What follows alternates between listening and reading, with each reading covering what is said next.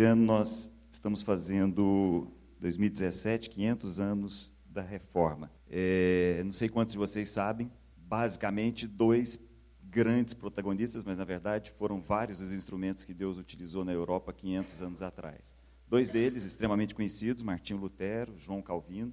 Martinho Lutero na Alemanha, basicamente a partir do livro de Romanos. E João Calvino, na França e mais adiante exilado na Suíça, basicamente usando o livro de Hebreus. Isso é interessante. Durante um bom tempo, enquanto ele estava exilado em Genebra, na Suíça, a expressão mais utilizada por Calvino e estampada na maior parte das igrejas naquele momento era: o que Jesus fez está feito. Não tem mais nada a ser feito, uma expressão do livro de Hebreus. Então, o livro de Hebreus é um livro forte, um livro importante. É, não é um livro tão simples assim, por uma razão, como o próprio nome está dizendo, ele é escrito aos hebreus, os nossos irmãos hebreus. Nós não sabemos exatamente quem é o autor do livro de Hebreus. Durante muito tempo as pessoas achavam que era Paulo, mas não dá para saber quem é o autor do livro. Na verdade, inclusive, pode ser uma autora. Alguns defendem, dentro da história cristã, que quem escreveu o livro de Hebreus foi Priscila. Não dá para saber e não é o caso. A nossa questão aqui não é quem é o autor. Nós não temos dúvida de que o Espírito inspirou o autor a escrever o que ele escreveu. Mas eu queria chamar a sua atenção para uma questão. Os leitores dessa carta são hebreus. Isso é forte, isso é relevante antes da gente começar. A cultura hebraica, de onde vem Jesus, de onde vêm todos os profetas, é uma cultura cheia de muito significado. De ponta a ponta, nós temos dentro dessa cultura cerimônias, nós temos dentro dessa cultura festas, nós temos dentro dessa cultura imagens, ou como o autor vai usar daqui a pouco, ilustrações, para poder mexer com o mais íntimo do nosso ser, que é a nossa consciência. Então, é interessante a gente perceber isso. Sacerdote existe desde a história mais antiga, mais primeva. Cerimônias apresentadas aos deuses é muito antes de Abraão, muito antes da lei. Alianças existem há muito tempo. Na verdade, a grande questão aqui é a inversão que Deus faz em todos esses cerimoniais. É esse o ponto que eu queria conversar com vocês. Na verdade, a grande dificuldade que todos nós temos é em perceber exatamente o sentido de todas as coisas. E esse sentido, na expressão literal da palavra, um vetor. Em geral, o nosso sentido é exatamente o oposto do sentido bíblico. E é esse o ponto que eu queria destacar aqui com vocês. Sempre houveram sacerdotes. Lembram que Abraão se encontrou com um sacerdote, ninguém sabia de onde. Isso foi muito antes de haver Moisés, muito antes de haver lei. Muito antes de haver Moisés, Abraão viveu uma cerimônia de aliança com Deus. Uma aliança esquisita, para nós muito estranha. Animais eram partidos ao meio, Abraão passava por meio daquilo. Aquele era um cerimonial que já existia.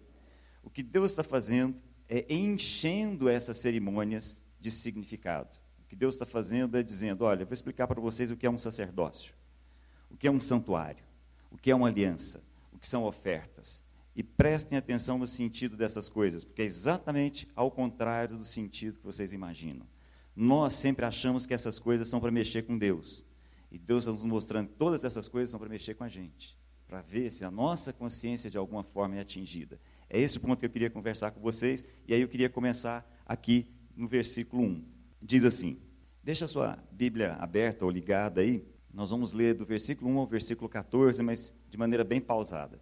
Ora, a primeira aliança tinha regras para a adoração e também um santuário terreno. Deixa eu fazer uma pausa importante aqui. De ponta a ponta nesse texto, ele vai conversar a respeito de duas realidades.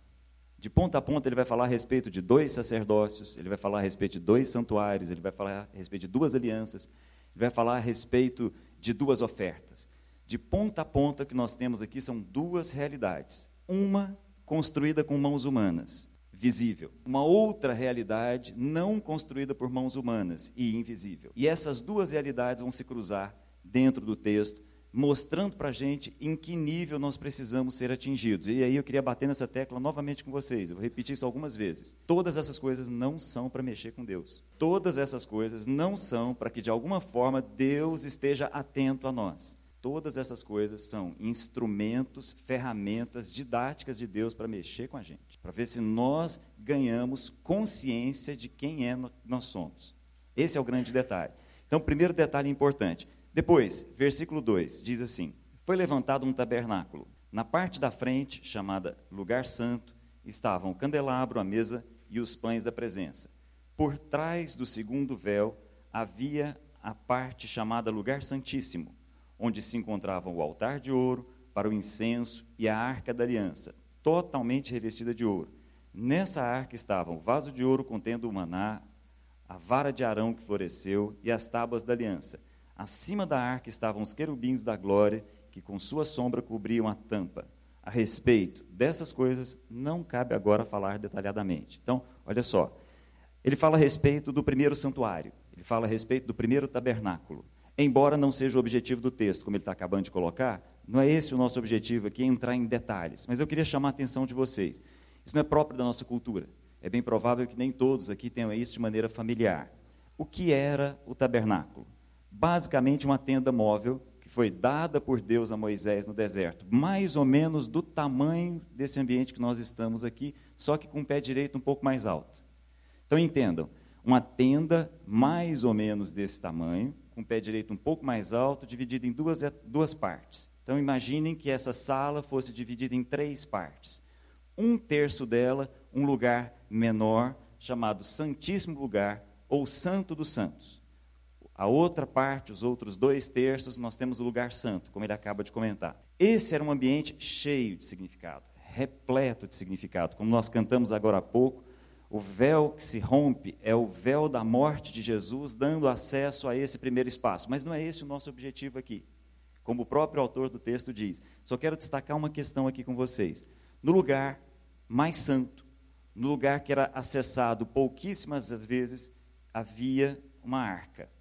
É importante a gente ter a imagem dessa arca na nossa mente, porque o texto vai precisar disso daqui a pouco. Então, para você que não é muito familiar, não havia no Velho Testamento, até por obrigatoriedade, imagem de Deus. A única representação da presença de Deus era a de uma arca, uma caixa aberta, feita de ouro. Uma caixa mais ou menos de um por um por um metro, mais ou menos, só para você visualizar.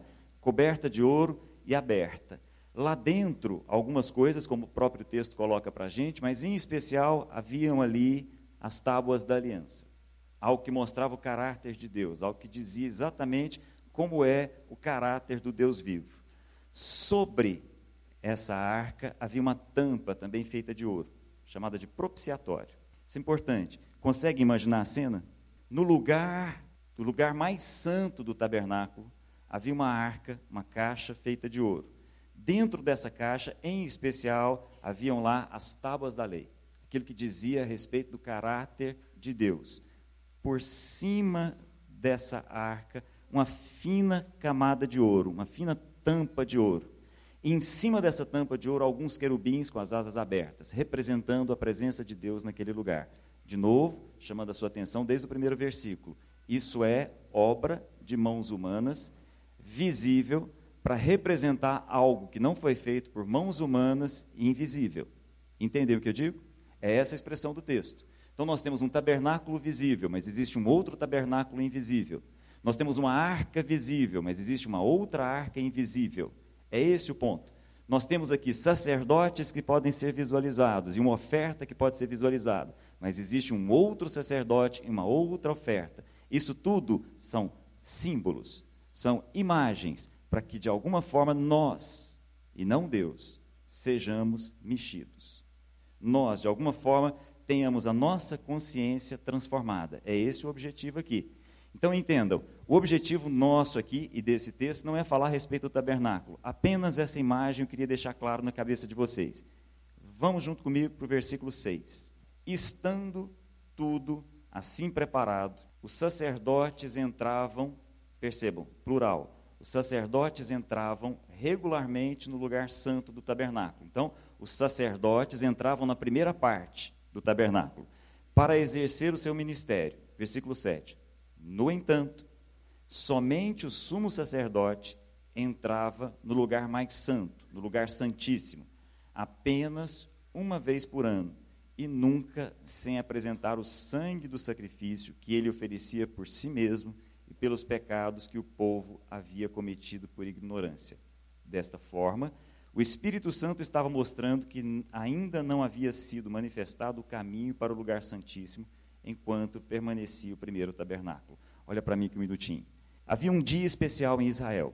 Dentro dessa cultura, havia uma cerimônia em um dia específico.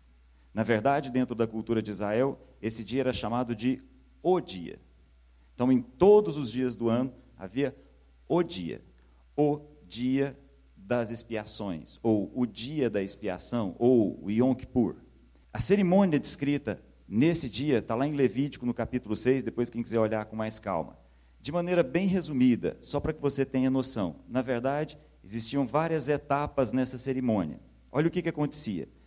Todo o povo, todo o povo, milhares de pessoas, saíam de todas as partes de Israel e iam a onde o tabernáculo estivesse. Houve um momento em que esse tabernáculo estava em Siló, houve um momento em que esse tabernáculo estava em Jerusalém, não interessava. O que interessava era, havia o dia em que todas as pessoas, todos os lugares, todos os judeus iriam se reunir, iriam prestar atenção numa cerimônia que ia acontecer. Esse era o dia. Esse era o único dia que Deus chamava o povo para um dia de jejum. Os fariseus entendiam que deviam fazer isso três vezes por semana. Deus colocou um único dia, como um dia de penitência, um dia de parar, um dia de deixar o alimento de lado e prestar atenção num outro tipo de alimento. Um dia de não se alimentar das coisas que se tocam para se alimentar de coisas que são invisíveis. Um único dia. Esse era um dia especial em Israel. Nesse dia, havia três animais. Isso é forte. Tenta imaginar a cena. Primeira cena: um novilho, um bezerro, era trazido até o tabernáculo, ele era imolado, o sangue desse novilho era colocado sobre uma bacia, e aí o sumo sacerdote se levantava com essa bacia, entrava lá dentro do Santo dos Santos, pegava o dedo e aspergia o sangue em cima daquela película de ouro, em função dos seus erros e em função dos erros da sua casa, dos sacerdotes. Então, em primeiro lugar, o sacerdote apresentava o sangue para perdão do pecado dele e de toda a sua família. Depois ele voltava lá fora, pegava o sangue de um bode ou de um cordeiro, ele era imolado, de novo pegava o sangue, e aquele sangue era oferecido agora para o povo. Então ele, de novo, entrava lá dentro, cruzava o véu, entrava dentro do santuário, chegava de frente à arca da aliança, e de novo ele pegava o sangue daquele bode, e aspergia sobre a fina película de ouro diante de Deus. Pela terceira vez, ele ia lá do lado de fora, pegava um segundo bode, colocava as duas mãos sobre ele, falava assim: Todos os pecados do povo estão sobre esse bode. E aí ele vai ser levado para o deserto para ser consagrado a Azazel, havia dentro daquela cultura a compreensão de que os demônios habitavam o deserto. Então, ali, aquele bode com todos os pecados era entregue àqueles espíritos que estavam no deserto. Tudo isso é uma imagem. Tudo isso é para que, de alguma forma, nossa mente aprenda alguma coisa. Quer ver? Acompanha comigo lá no versículo 9. Isso é uma. Acharam? Versículo 9. Isso é uma ilustração para os nossos dias. Dependendo da sua versão, isso é uma alegoria, isso é uma parábola, isso é uma imagem. Isso é uma ilustração para os nossos dias, indicando que as ofertas e os sacrifícios oferecidos não podiam dar ao adorador, o que está aí? Uma consciência perfeita. Vou repetir. Todas essas coisas que eu estou comentando com vocês de maneira bem resumida, isso é uma ilustração para os nossos dias indicando que as ofertas e os sacrifícios oferecidos não podiam dar ao adorador uma consciência perfeitamente limpa. Eram apenas prescrições que tratavam de comida e bebida e de várias cerimônias de purificação com água. Essas ordenanças exteriores foram impostas até o tempo da nova ordem.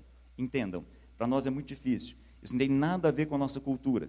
A palavra expiação, por exemplo, não tem nada a ver com a gente. Isso não é do nosso dia a dia. Talvez até na cultura inglesa seja um pouco mais fácil. É uma palavra em inglês falando a respeito de expiação que traduz muito para nós. Isso é interessante. Expiar significa uma coisa só: reconciliar. É exatamente a ideia que Jesus quis trazer quando ele fala: olha, quando você for trazer a sua oferta e apresentar aqui no altar, lembre-se de se reconciliar com todas as pessoas antes de se preocupar em trazer uma oferta. Expiação tem a ver com reconciliação. Toda essa imagem que está sendo formada aqui na mente dos judeus naquele momento era para que eles entendessem: isso daqui é para que um relacionamento seja renovado, reconstruído, refeito. Espiar significa isso. Duas partes estavam separadas e agora elas estão novamente juntas. E aqui, de novo, eu queria chamar a sua atenção. Percebam, quem criou todas essas imagens não fomos nós. Não fomos nós que fizemos alguma coisa para que Deus se aproximasse de nós. Deus nunca saiu do nosso lado.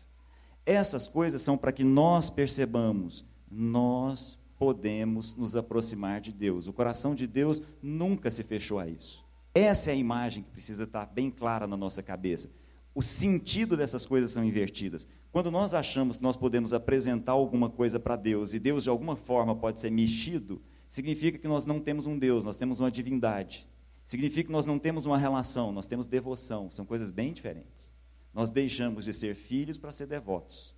São coisas muito distintas. Entendam, o sentido dessas coisas não podem estar invertidas. Foi Deus quem proporcionou para nós um santuário invisível.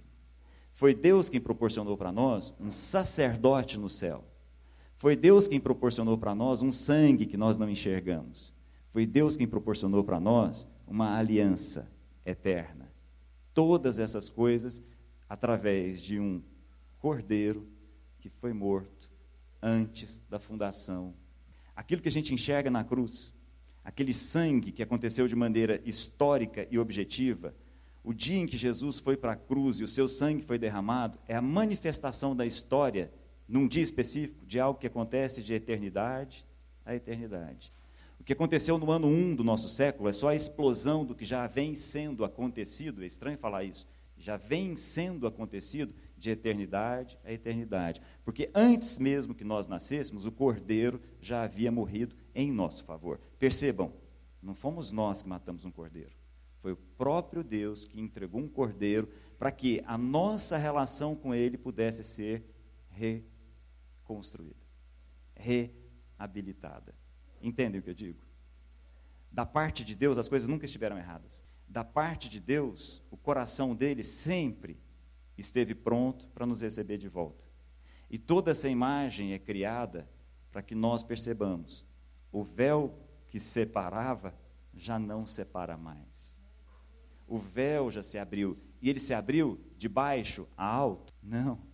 Ele se abriu de alto a baixo. Foi Deus quem agiu, abrindo o véu para que o coração dele se colocasse diante de nós. Isso é muito importante. Isso é transformador. A nossa relação com Deus está prontinha da parte de Deus. Só que nós precisamos ter as nossas consciências mexidas. Nós precisamos ter o mais profundo do nosso ser invadido, a nossa consciência.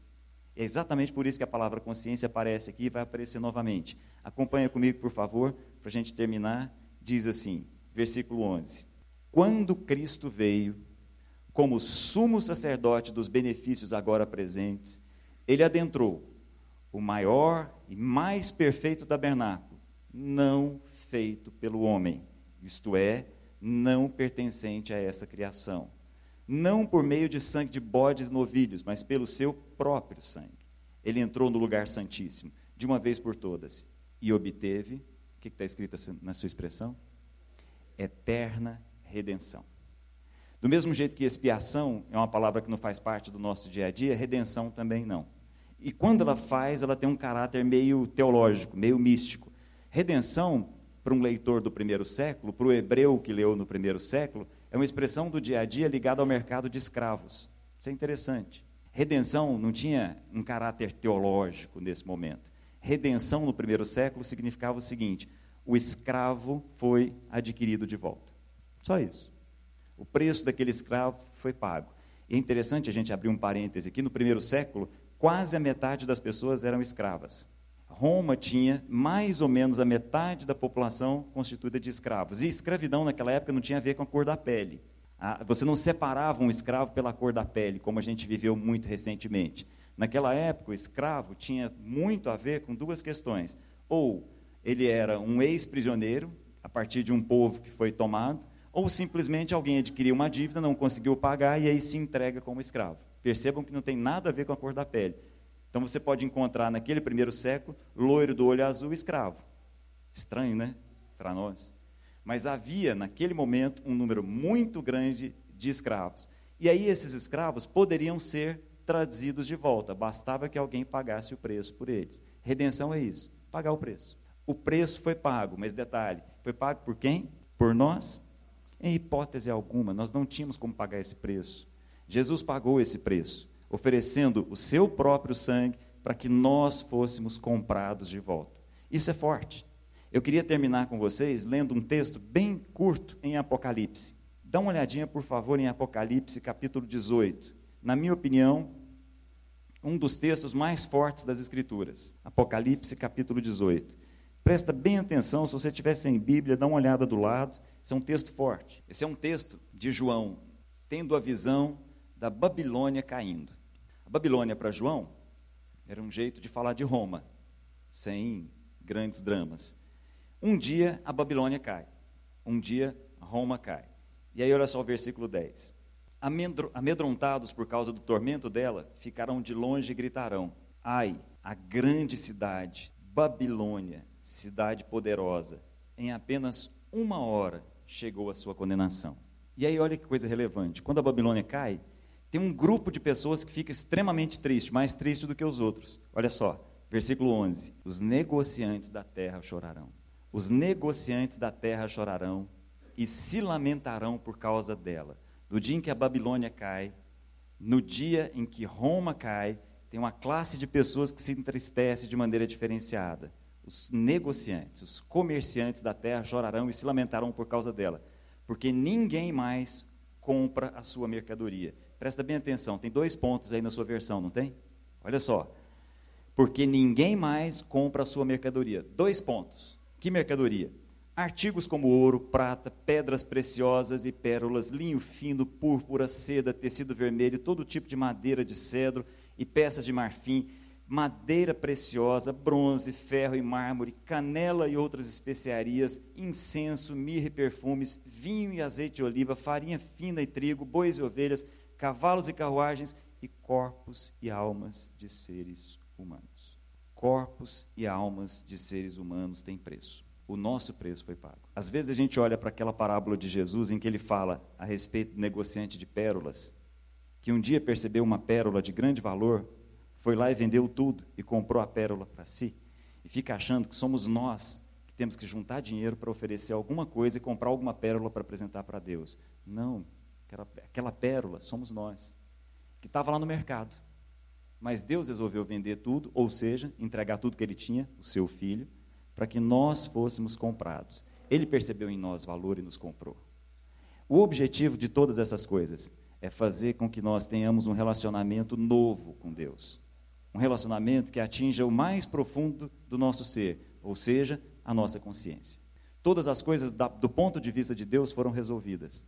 Agora, uma coisa só: um novo relacionamento com Deus relacionamento de pai e de filho. Só isso. Todas essas coisas são para que a nossa mente seja mudada e para que a gente possa perceber, do ponto de vista de Deus, está tudo resolvido. Do nosso ponto de vista, que talvez a gente tenha que resolver algumas coisas. Mas do ponto de vista de Deus, o que ele tinha que fazer, ele já fez. Ele vendeu tudo. Olhou aquela pérola no mercado, percebeu o valor nela e comprou. E não comprou para vender, comprou para ele. Não comprou para entregar novamente, comprou para si. O sangue que Jesus derramou foi com esse objetivo. E isso acontece de eternidade a eternidade. A cruz é uma explosão histórica de um determinado momento que aconteceu no sempre. Isso é forte. Para que todos nós possamos ganhar a consciência, como cantamos aqui no final, de que somos filhos, filhos amados de Deus. Deus não se apresenta para a gente como a divindade. Deus se apresenta para nós como o Pai. E aí nós nos relacionamos todos com o Pai que fez tudo para que nós tivéssemos uma relação com Ele de filhos, a ponto de entregar o seu filho, para que nós fôssemos filhos. E o filho primogênito, na expressão do livro de Hebreus, não se envergonha de nos chamar a todos de irmãos. É essa a expressão do livro de Hebreus. Amém? Vamos orar? Deus amado, em nome de Jesus, que essa palavra possa atingir o mais íntimo do nosso ser, a nossa consciência. Que a nossa consciência seja limpa, seja perfeitamente limpa. E tenhamos todos a convicção de que o Senhor não é uma divindade, a qual nós temos que depositar a nossa devoção e apresentar a nossa oferta, e apresentar o nosso sacrifício. O Senhor é o nosso Deus, e foi o Senhor quem sacrificou tudo para que as nossas relações fossem outras. Que nós tenhamos a convicção clara de que nós não estamos mais à venda no mercado. O Senhor olhou para o mercado e comprou a cada um de nós e nos adotou como filhos. O Senhor nos livrou da escravidão e nos trouxe a paternidade. Age no mais íntimo do nosso ser, em nome de Jesus. Amém.